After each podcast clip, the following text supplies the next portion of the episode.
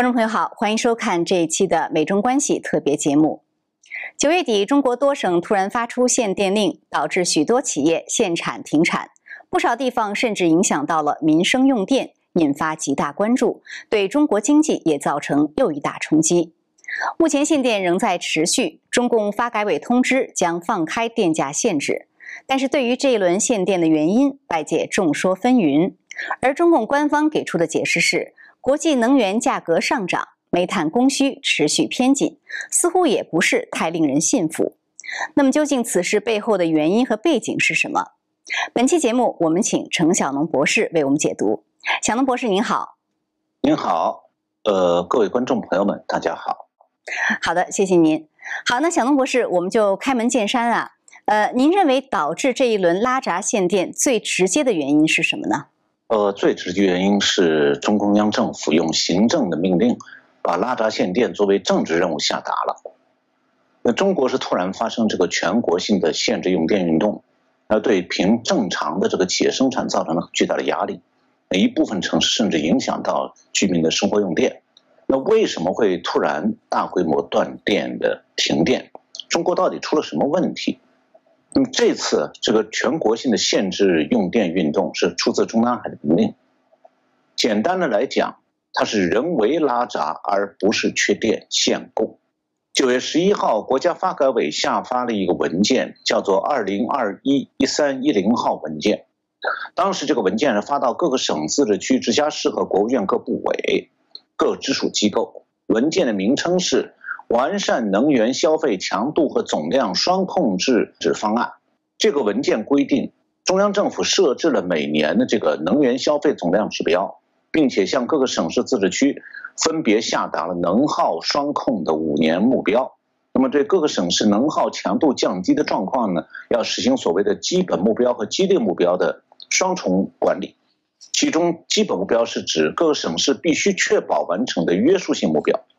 那这个文件说明呢，中共是根据以往各地政府它辖区内用电的数据，来设定每个省市年度的能源消耗上限，然后下令是不许突破的。那每个省市政府自然它就只能奉命行事。然后呢，从省市以及往下给地级市分解这个下达能耗上限的指标。那然后呢，各地级市再向县级市分解下达能耗指标。这样呢，就逐级的分解下达年度电量的用电就电力用量的指标任务。那用了一个星期，到九月十六号，基本上中央的电力年度用量指标呢就落实到基层了。这是中央政府下达给各级地方政府的命令，那属于行政性的强制的任务。那么地方政府必须按照这个现设定的用电上限来控制本辖区内地企业的用电。这样的话呢，一直到中南海设定的全国性目标实现为止，然后呢，就各个地区先先后后就开始了运动式的这个停产限电。这个文件它不是保密文件，国内媒体也提到过，但是呢，谁也不敢把这个限电断电的责任推给中南海。那么我们都知道，集权政府它下达经济指标的时候，自然是像计划经济时代那样全国一刀切。那么它对火力发电大省啊，它是限制发电量。这样来减少二氧化碳年度的排放量。那么对用电大省来讲呢，就是限制用电量。所以啊，中共媒体说电力不足，字面上呢说起来好像也不算错，因为确实你把火力发电大省的发电量给限制住了，那当然用电大省就去电力不足了。那么中国各个省当中排名前三位的这个用电大省是山东、呃广东和江苏，接下来的三个省是。浙江、河北和河南，那么这些省这次遭到很大的打击，也就是说，哪里用电最多，限制用电的压力也最大。但是啊，这个具体到每个地级市，情况就五花八门了。如果一个市它的管辖范围有那么几家这个耗电特别多的大企业，那么限电就比较简单，就断掉这几家企业的电，停上几天，全市累计的这个耗电量就下下降了。这样的话呢，上面规定这个年度耗电指标也就能完成。就可以向上面交代了，但是也有一些城市，像沈阳这样的城市，民用的大企业多半都倒了，然后军工企业还在生产，但是这个当地是不敢拉闸的，这样就没有什么可以拉闸的用电大户，那怎么办呢？地方政府像市里面用电，平常都是这个企业和中小企业，呃，居民和中小企业用户。那么市长就毫不犹豫地切掉居民家庭和商户的电源。那比方讲，因为它这个限制用电的指标是按行政区划分解下来的，这个市要减少百分之十的用电，那怎么办呢？那就本地没有工业用电大户，那就连居民楼的电梯呀、马路上红绿灯都一块断电。那么中共媒体现在是要千方百计的掩盖真相，告诉民众说不是政府拉闸，是供电企业遇到困难。那么中央政府是把用电限额分解到各个省的，每个省算完账以后呢，就要制定出他们各自的这个限制用电的办法和时间长长度。那各个地方是不一样的。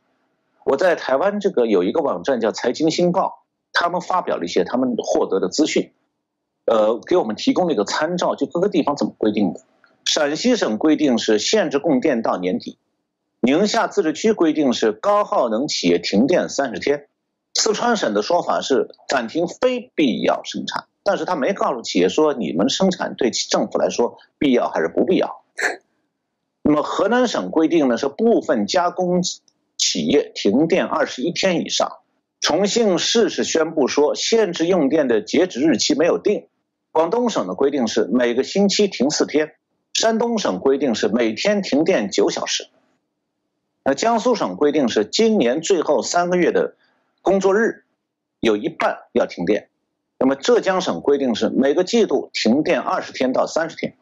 那么从这些乱七八糟的规定呢，你可以看出来啊，中共下发这个文件之后啊，中南海算是完成了限制用电的目标了，至于各个省怎么规定的，中央政府没打算具体干预。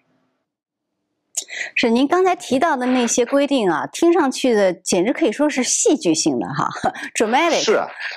所以这种这种大规模停电闻所未闻，呃，所以很多人就说这个限电啊，它是在恒大造成的房地产危机之后呢，对中国经济的又一大冲击。那么这个冲击到底有多严重？从一些表面的上面已经看出一些呃迹象啊。那我想请您综合各方面的情况，呃，给我们先介绍一下。刚才主持人前面提到了，就是不久前是恒大陷入危机，导致全国房地产业一片灰暗。那接着现在这个突发事件呢，就是限电，又冲击了中国经济。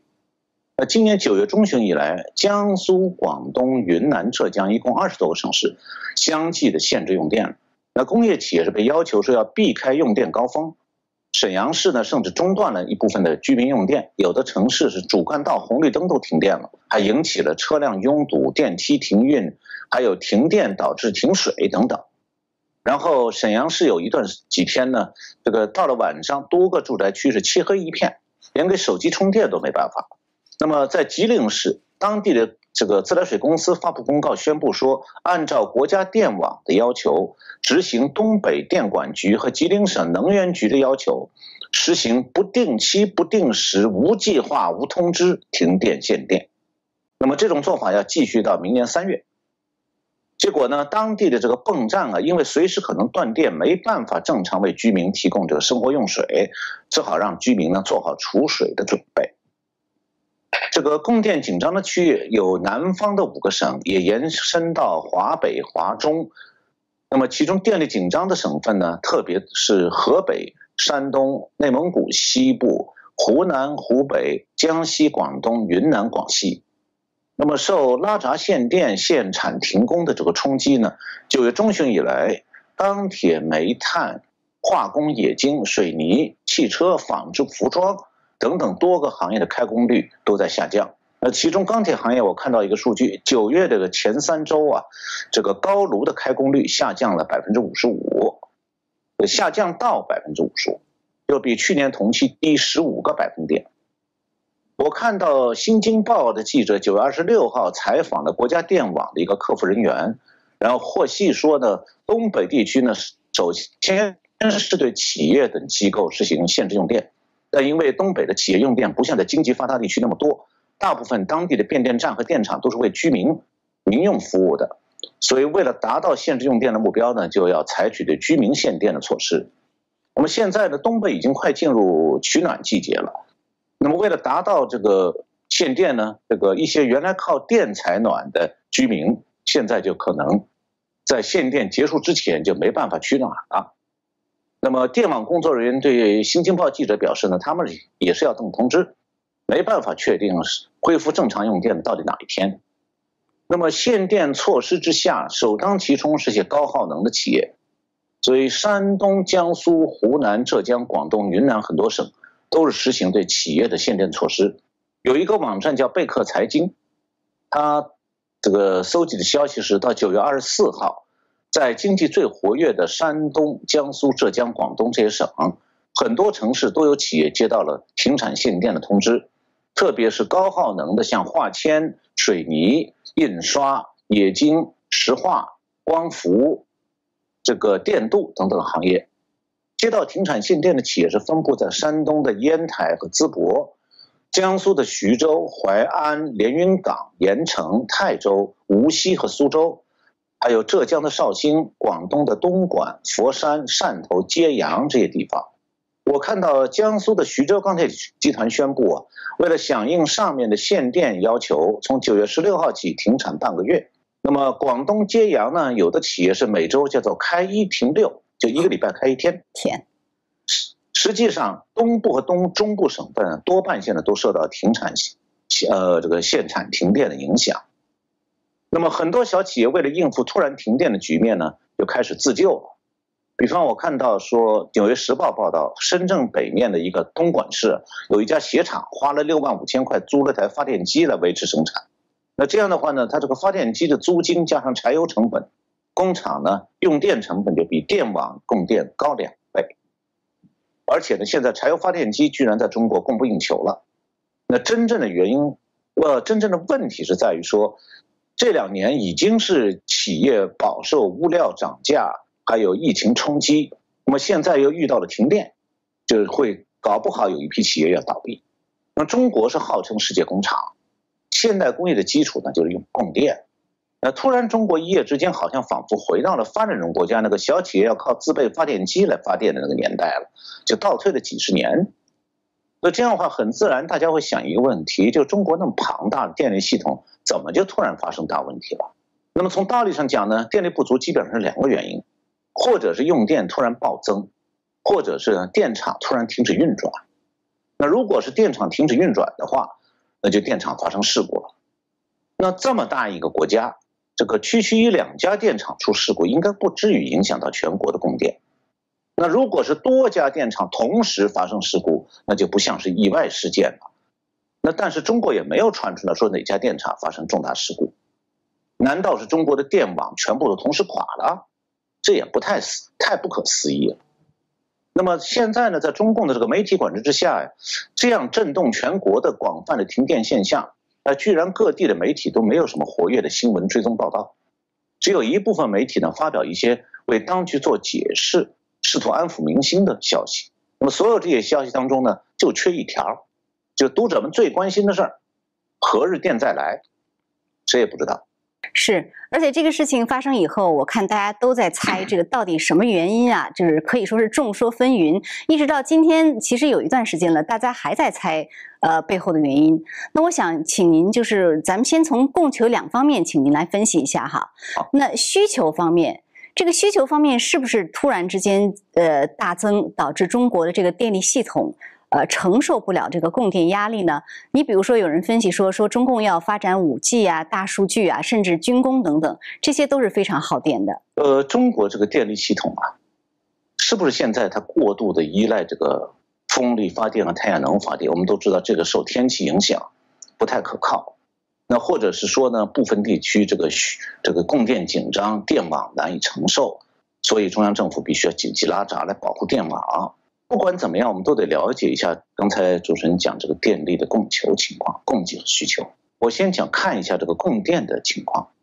就是九月限制供电以前嘛，一到八月全国电力用电是这个五万四千七百零四亿度。那么其中第一产业就是农业和采掘业用电是六百六十亿度，大概一百分之一点二，无足轻重。那么第二产业主要制造业呢，用电是三万六千五百二十九亿度。占百分之六十七，这是用电的主要方面。那么第三产业就服务业，用电是九千五百三十三亿度，占百分之十七点四。然后城乡居民生活用电是七千九百八十二亿度，占百分之十四点六。那中国的电力供应呢，按发电方法不同来区分的话，呃，最多的是火电，就烧煤的发电厂，一共是占供电的百分之七十一。那么水力发电是占百分之十六，风力发电占百分之五点六，核电厂发电占百分之四点九，太阳能发电占百分之一点九。所以从发电所需要条件来看呢，这个风电是最不稳定的，核电比较稳定。那假如它不发生核反应堆事故，那么水电呢是取决于水库的蓄水状况，火电是取决于煤炭供应和煤炭价格。那么中国的水电是主要集中在西南地区。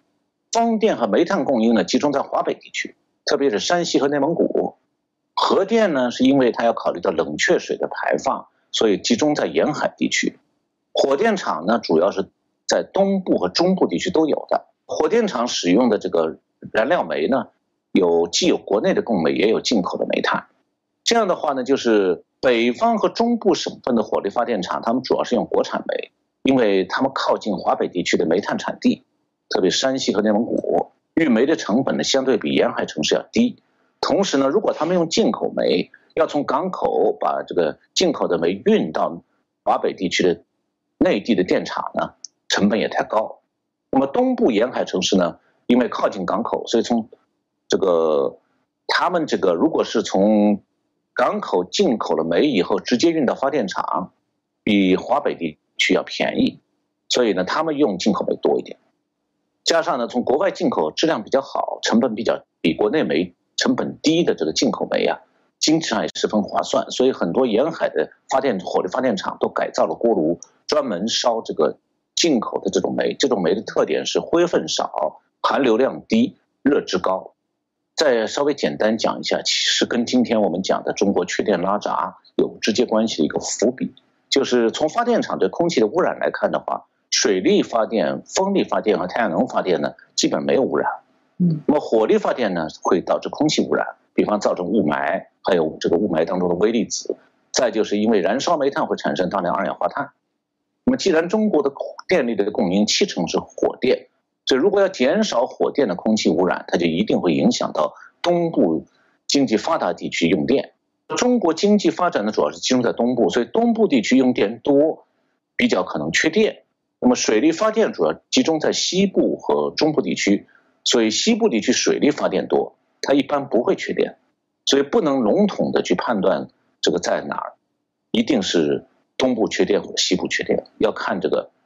供电的位置。另外就是中国还形成了一个在水库集中地区多建水电站发电，也在煤矿集中地区多建火力发电厂发电这么一个能源供应布局，然后呢，再从西往东输送电力。中国叫做西电东送，但是这个电力的远距离输送受到这个物理上的限制，它不可能规模太大，输电量也不能太多。那么中国的电网会不会承受不了用电需求，导致这次中央下闸呢？下令拉闸？那实际上不会，因为中国二十多年前就已经建了这个东北电网、西北电网、华北电网、华东电网和南方电网。当时只有山东、福建、四川、海南、新疆和西藏，他们的电网是独立的，和周边省区没有任何这个连接。但是后来呢，这些独立的省一级的电网呢，又有了一些联网建设，和这个其他的大电网、跨区电网连接起来了。那么这样就可以跨跨网调电。比方讲，以前呢，深圳有一个大亚湾核电站没有建成之前呢，深圳是由南方供电网供电的。但是呢，这个由于深圳经济发展快，电力供应不足，南方供电网供不上，怎么办呢？当时曾经通过联网调度，从华东电网的新安江水电站调电补充深圳用电。那么同样的道理，如果一个发电厂供电能力要是下降，比方有故障或者怎么样，它可以先在电网内调整，让其他正常运转的火力发电厂增加火力出火电的出力，这是他们电厂用术语，就是增加的发电量。嗯，如果这样还不行，它还可以从其他的有多余电力的电网购调电力。所以如果说中国某个电网缺电，这听起来还有点可行性、可信性。那如果说中国所有电网突然都缺电了，这就显然不是电网本身，也不是供电系统，也不是电力需求的原因。上面我们讲到的这个供电结构来讲的话，中国的风力发电比重小，太阳能发电比重更是微乎其微，所以全国的供电主要靠火力发电。那么火力发电只要有足够的燃料呢，这个过去是支撑得了经济高增长时期的用电的，而且它事实上也支撑了今年夏天这个用电高峰。就夏天不是要这个开空调吗？嗯，这空调的用电高峰今年也是度过了的。所以，即便是有局部地区缺电的话，它是可以通过电网调度来适当平衡，不至于撑不住。至于主持人讲到说中国发展五 G、大数据还有军工，确实是非常耗电的。但这些活动也不是今年九月份才开始的，一直都在进行。所以呢，既然电力系统能够始终支撑了这些军工需求，那就说明这些军工用电，它虽然可能造成供电压力，但是也没那么大。所以它不过是中共来掩盖强行拉闸的一些借口。那呃，小龙博士，您刚才提到好几次煤炭哈，就说如果说从供应方面来说呢，外界普遍分析说这次最大的原因呢，呃，可能还是中国这个煤炭供应突然短缺啊，比如说这个进口不进口澳洲煤，对吧？造成了一个很大的缺口等等。呃，当然呢，也有人说啊，是不是因为这个动力煤价格暴涨，电厂亏本，干脆就停止供电？所以在这个供应方面，您怎么看呢？刚才我们讲到了。这个主持人也提到了，就是中国东部地区主要的电力供应来源是火力发电，那么火力发电的燃料就是煤炭，那么煤炭呢具体分三种，一种是这个我们叫取暖用煤，就是低质量的取这个煤炭，主要是北方地区这个居民住宅地区或者工厂里头供暖锅炉用的。第二种是焦煤，又叫冶金煤或者炼焦煤。这种煤炭呢是投到钢铁厂那个炼焦炉里头，经过高温干燥转化成焦炭，然后呢，焦炭是炼铁过程当中的还原剂，是炼铁的主要原料之一。第三种才是动力煤，这种就是发火力发电厂的燃料。那么影响发电的主要其实是动力煤的供应量和价格。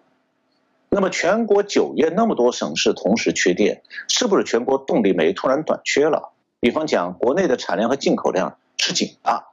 或者是动力煤价格意外的暴涨？如果真是这样的话，那么我们应该可以发现这一点，因为煤炭短缺和煤价暴涨不是国家机密，应该早就有消息，也不是说到九月份突然就爆发，因为这两个因素不像地震，也不像疫情，那是没法预测的。它早有一些先兆，容易看出来的。那至少在大规模停电前的一个月，以上今年的八月，就应该知道，如果煤炭真的短缺，或者是这个煤炭价格过高，那么就有可能九月的电力供供电不足。嗯，那奇怪的就是，就在全国大范围限制供电的前一个星期，相关的消息还说呢平安无事。这个消息来自于这个中国煤炭运销协会，它公例行公布的一个。到今年八月底的叫做今年煤炭市场走势，这个分析报告呢，提供一系列我们现在可以作为判断的基础信息。第一条就是八月份中国有一系列煤炭增产增供的措施，那么随着一批煤矿投产呢，可可以增加七千多万吨煤炭的年产量，所以煤矿的产能有较大的增产潜力。这句话的意思是国产煤炭不缺。第二条是八月的煤炭进口比去年同期大幅度增长百分之三十六。第三条，八月份工业的复苏呢势头减弱，就需求方面，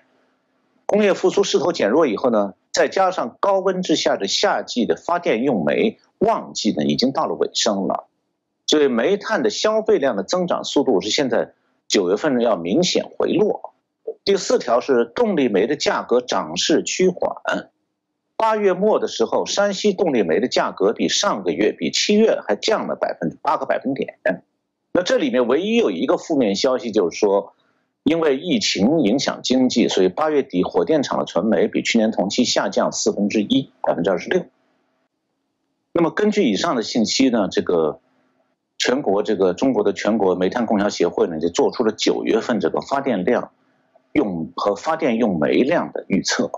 那预测包括几点，第一就是煤炭的增产增供措施会稳步推进，第二呢就煤炭的进口将继续恢复，第三点九十月份是煤炭的消费淡季，随着气温下降，电厂的煤耗水平要明显回落，第四就是气象部门预计呢九月份全国各地降水偏多，那么水电的出力将增加，那么水电对煤电的这个替代作用会增强。我引用了这个煤炭销运销协会的报告，它是代表的是这中国的全国性的一个煤炭供销方面的行业性协会，它对这个动力煤供销的全局状况呢，掌握的是比较清楚的。所以应该讲，它这个关于今年九月到年底煤炭供求走势的分析是可靠的。更重要的是啊，它这个分析是发布在全国拉闸限电之前，所以它没有受到拉闸以后官方为拉闸找借口的影响。所以啊，这个煤炭供销运销呃煤炭运销协会的预测在九月十号公布的时候，应该讲它基本是公正的。我们完全可以用这个来作为基本的供这个形势的判断。如果是这样的话，那么就是今年这个九月份火力发电突然短缺啊，它主要不是动力煤供应方面突发因素。那么从这个中国煤炭运销协会的报告来看的话，煤炭短缺也不是真实的，煤炭煤炭暴煤价暴涨也不是主要原因。那么当然，煤炭进口煤炭当中。澳大利亚的优质煤好像是减少了，直接从澳大利亚进来的煤少了，但是呢，澳大利亚通过这个中国公司从东南亚各国转口转手进口了不少。另外呢，就是从印度尼西亚和俄国的进口煤炭也在增加，所以呢，讲澳大利亚煤影响到全国限电的这个说法又是在打马虎眼，好把宣传上这个断电呢归咎成客观原因。从而来掩盖这个拉闸限电的真相。是，那小龙先生，如果说像您刚才所说的那样哈，不管是从呃供应还是从需求上来说，呃，其实都不能解释中共这种呃大规模的这种限电啊，或者是电荒。嗯，那么呃，我觉得可能就是要回到就是您刚才一开始说的呃九月上旬的中共那个文件。那么您觉得为什么在九月上旬中共要突然升级这个所谓的能耗双控的政策呢？这就很有意思了，就是刚才我们提到这个中国煤炭营销协会上面讲，这个煤炭供求没有太大问题。发布了这个报告不到一个星期，中国的供电局是突然就发生一百八十度大逆转，全国出现了广泛的缺电限电，到处拉闸。那么我前面也提到了，就是导致这次大停电的是有一个国家发改委下达的一个行政命令。叫做完善能源消费强度和总量双控制度的方案，它主要的目标是为了减少二氧化碳排放。也就是说，在中国煤炭运销协会认为动力煤的供应基本上平安无事前一个星期，呃，中共呢当时也同时对外表态说，中共眼下不会关注这个减少二氧化碳排放。那么这番话呢是说给拜登听的，所以现在我们就得来关注中美关系了。拜登和川普总统不同，拜登完全不关心中共通过对美国的巨额贸易逆差，还有技术偷盗，造成对美国的严重损害。他也不在乎中共实际上是在用从美国赚的钱和美国偷的技术，倒过头来从军事上威胁美国。他最关心的呢是美国的这个民主党所谓的政治正确口号的实践，其中最主要就是所谓的气候问题。所以白宫呢。这个今年是历史上第一回设了个奇怪的位置，叫做气候特使，给了这个前国务卿克里。今年以来，克里已经两次跑到中国去了，去呢就是要请求中共配合拜登的气候政策，减少二氧化碳排放。今年九月初啊，克里第二次到中国去商量这个事儿的时候，他也还是希望中共要减少二氧化碳排放，但是他在天津会谈的时候。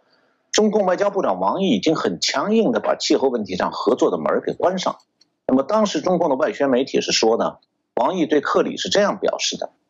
他说中美气候变化的合作呢不能够脱离中美关系的大环境。大环境意思就是创不制裁了中共，美国没改变。那么接中共这个外事办主任杨洁篪呢是。对克里这么说的，他说中美是可以加强在气候变化、疫情防御、经济复苏方面的合作的，但是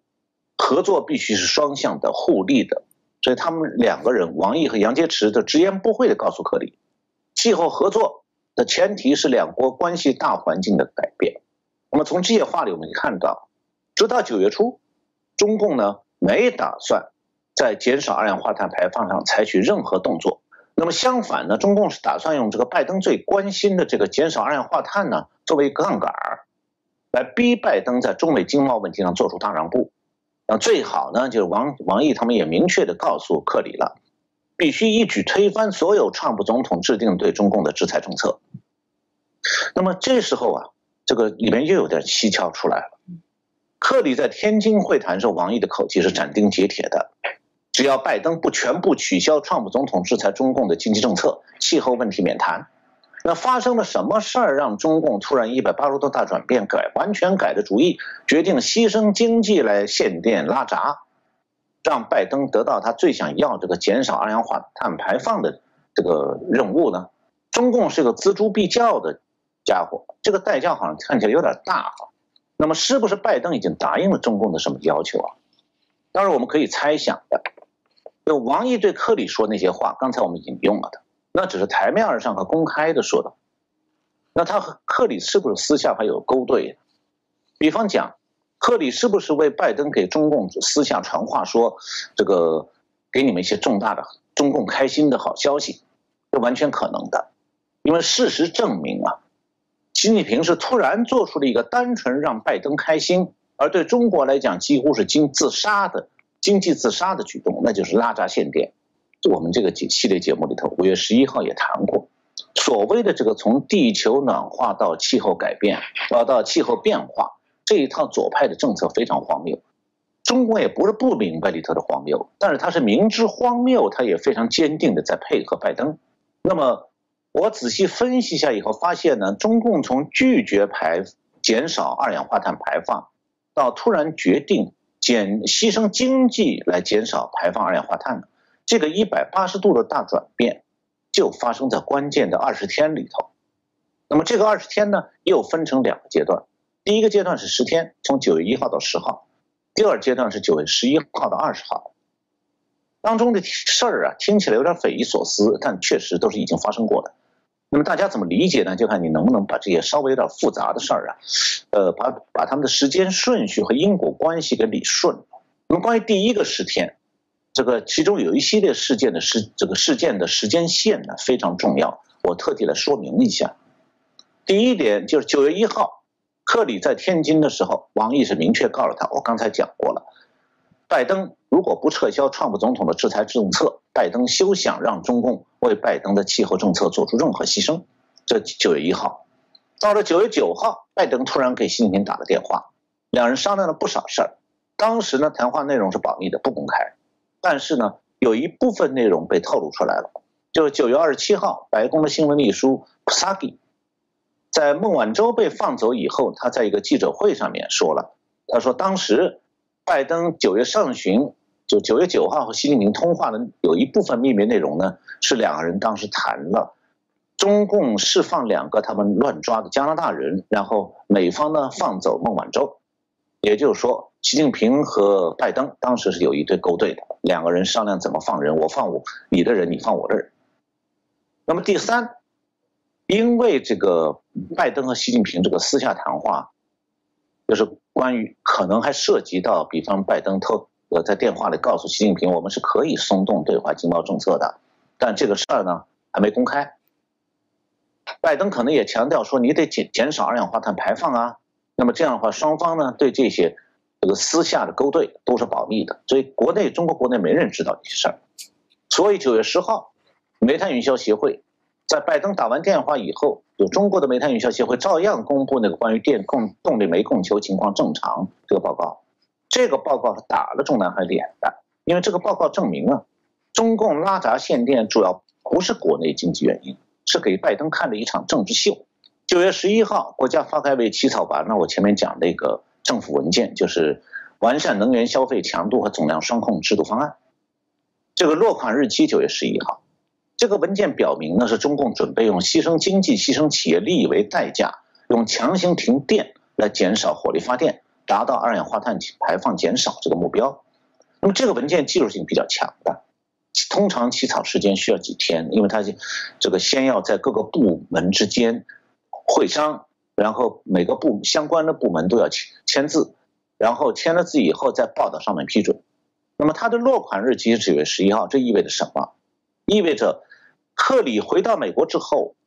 拜登和习近平九月九号通话之前，就是克里九月一号离开中国，拜登、习近平九月九号通话，在这个空当当中，中共已经在准备这份文件。这个文件的说法是说呢，中共要抓紧减排二氧化碳，不惜经济代价也要减少，达到减排目标。但中共没向下级解释过为什么突然要这么做。那么中共下了这个文件以后，九月十一号下的文件执行了没有呢？没有，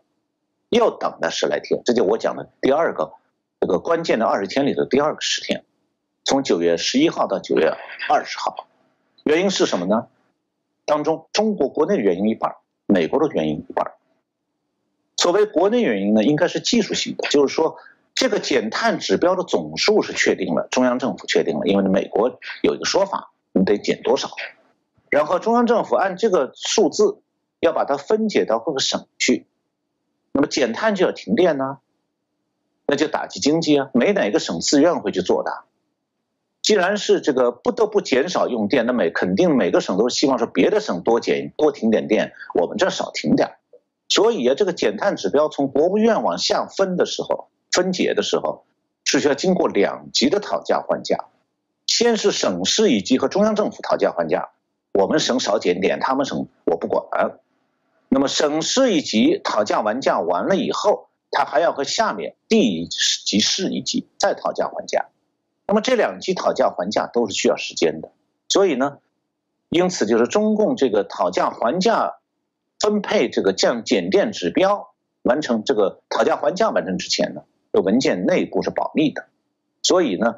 这个下令拉闸限电之前呢。中国的企业是一无所知。那么，另外一半有关美国的原因是什么呢？就是当时啊，实际上拜登九月九号和习近平通电话时已经商定了要放孟晚舟，但是美国还需要落实啊，所以美中双方接着就开始就放人这件事儿，这个案子要怎么收场要协商。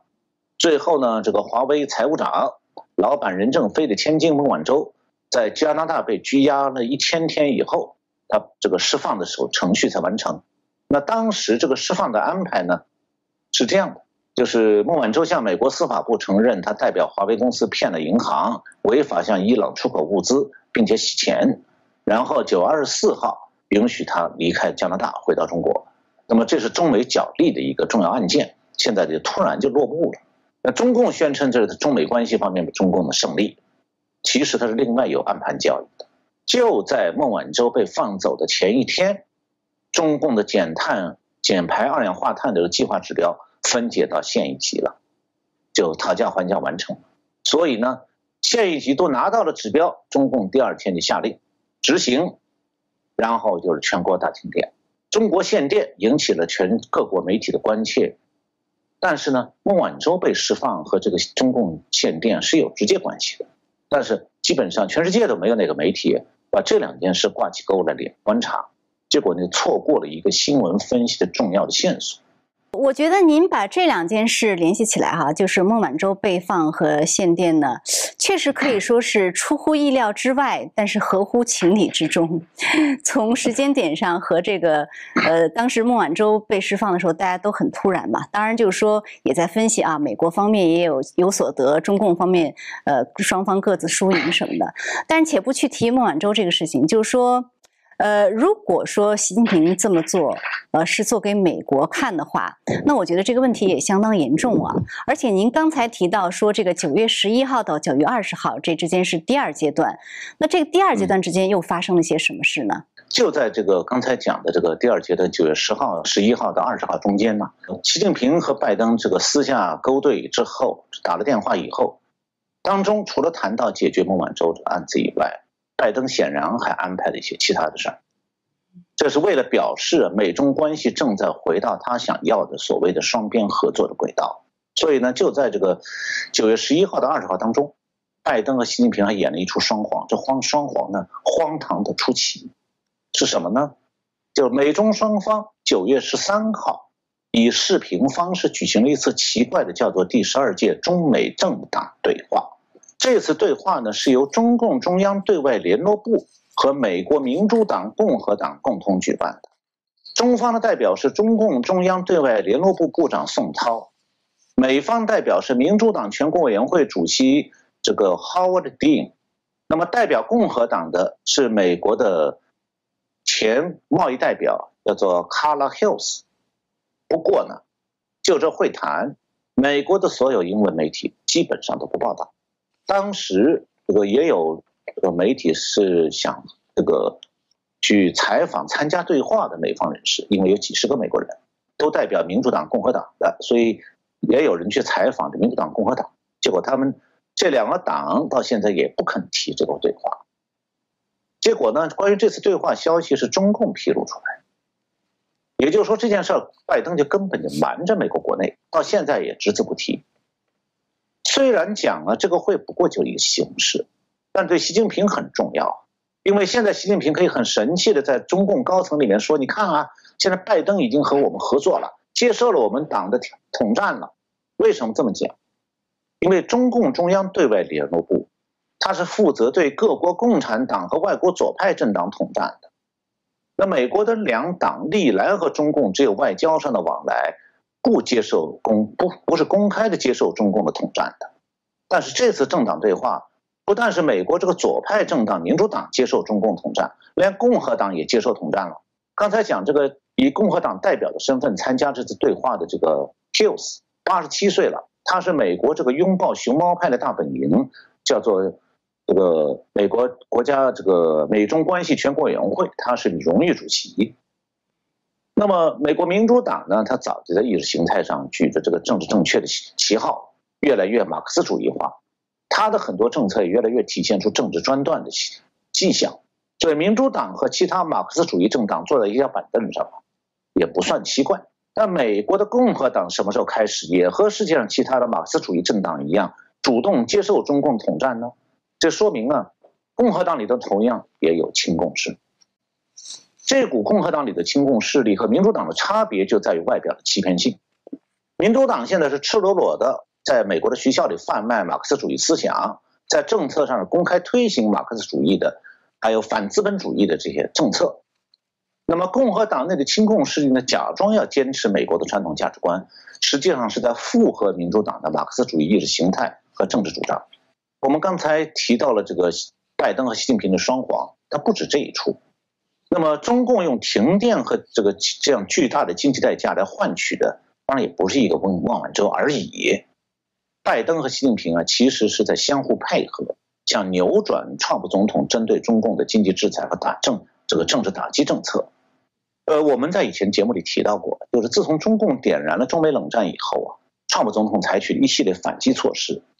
那么，拜登进入白宫以后呢？中共通过双方高级人外交人员的阿拉斯加会谈和天津会谈，摆出一副政治高压的姿态。他反复强调一点，就是说中美关系要重新恢复合作，前提是拜登全面取消川普的对华政策。那拜登虽然不使用同样的字眼儿，其实也一直是以取消川普总统对华政策为目标的。他是愿意和中共一起恢复所谓的双边关系。那么这样的话呢，中共突然下令实行强制停电，减少二氧化碳排放，这道命令其实是一场政治秀，演给拜登看的。那中南海一声令下，令出必行，突然就是在全国大范围内停电了，二十多个省一片哀嚎。这个行动的意思很明显，就中共为了换取拜登在美中关系上让步，宁肯付出巨大的经济代价，也要让拜登有面子，让拜登可以在美国国内说：“你看啊。”我们美国民主党视为省主牌的减碳政策，我们现在得到了中共的有效配合，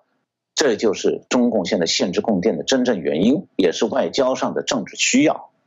那么现在美美国华尔街的精英还在傻傻的焦虑，说：“哎呀，中国的能源危机要冲击全球经济。”那拜登是看在眼里，喜在心里，因为习近平是说到做到啊，果然开始不计代价的减少二氧化碳排放。那对民美国民主党来讲，这是他们这个政治正确得到中共支持的一个证据。